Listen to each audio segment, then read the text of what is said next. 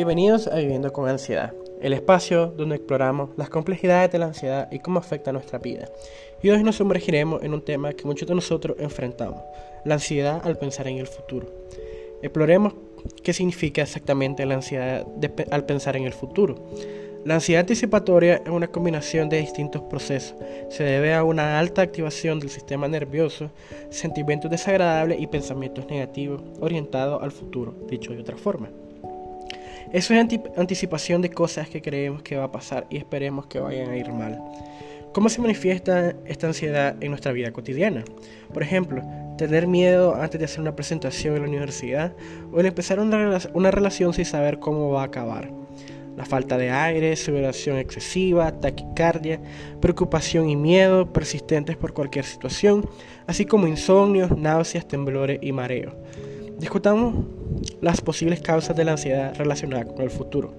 Algunas de estas pueden ser experiencias traumáticas vividas en el pasado, fobia o miedo no gestionado, ataques de ansiedad previos, rasgos de la personalidad como la necesidad constante de control, la, autoexigencia, una baja autoestima o una inseguridad emocional. A continuación, algunas técnicas prácticas para lidiar con la ansiedad futura. Para iniciar tenemos que detectar los pensamientos negativos que estás teniendo. Esto se escucha muy fácil, pero estamos claro que no lo es, que esto es un proceso y que poco a poco se va a ir, va a ir mejorando esta situación hay que desmontar cada uno de los pensamientos. Una vez que hayas descubierto estos pensamientos negativos, coge uno de ellos e imagina cuál sería el peor escenario que podría ocurrir. A menudo el peor de los escenarios no es tan malo como imaginas, es tan solo que estás magnificando las consecuencias en tu mente y por eso te da tanto miedo. Cambia el foco de la atención.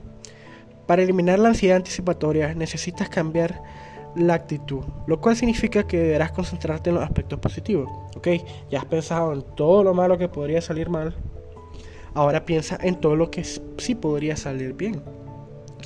Acostúmbrate a la incertidumbre. La realidad es que la vida es bastante incierta y cuanto antes lo sumas, mejor será. Para eliminar la ansiedad anticipatoria es fundamental aprender a vivir con incertidumbre sin sentirte incómodo.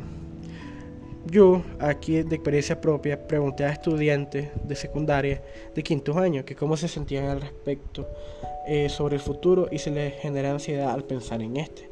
Y si les preocupa no haber elegido la carrera, la carrera correcta. Y la respuesta que tuve fue esta dicen que sí, que ya es que es como salir de la rutina de casi todo de toda su vida e ir a un mundo desconocido, no sé que no, no sabe qué se espera, no sabe si va a triunfar o si realmente está seguro de la carrera o segura de la carrera que está eligiendo. Y la verdad es algo que nos pasa a todos durante el cuarto o quinto año que ya en los colegios nos empiezan a hablar de que de qué carrera vamos a elegir, de que cómo nos vemos en un futuro, entonces eso acumulado nos va generando una ansiedad de pensar que, qué pasaría si yo no elijo la carrera correcta, si yo no, porque uno piensa y le dicen que todo lo que vas a hacer en su vida es lo que va a decidir en ese momento. Y la verdad es que muchas veces uno sabe que eligió la carrera correcta o sabe que no es su carrera cuando uno ya entra a la universidad, ya ve el ambiente, ya conoce a la gente de tus compañeros, ya, ya ves las clases, ya ves los profesores, ya tenés una idea. Usualmente en tu primer año de universidad es cuando te das cuenta de que si tomaste una buena decisión o no. Y si no tomaste ninguna buena decisión, no hay ningún problema. Pero lo en humano está errar, entonces hay que rectificar y elegir la carrera que tú te sientas cómodo.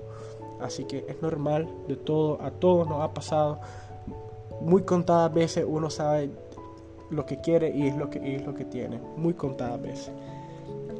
Cabe decir que todo esto, si usted cree o ustedes creen que en algún momento pueden sufrir de esto y le está generando algún tipo de problema en su, en su familia, en sus amigos, en su medio ambiente, hay que buscar ayuda psicológica porque muchas veces solo se busca ayuda cuando uno está enfermo, pero cuando uno no uno tiene un problema de salud mental, no lo busca porque dicen que no funciona eso y que no y que no sirve para nada, así que hay que, hay que buscar ayuda porque tan importante es la salud física como la salud emocional.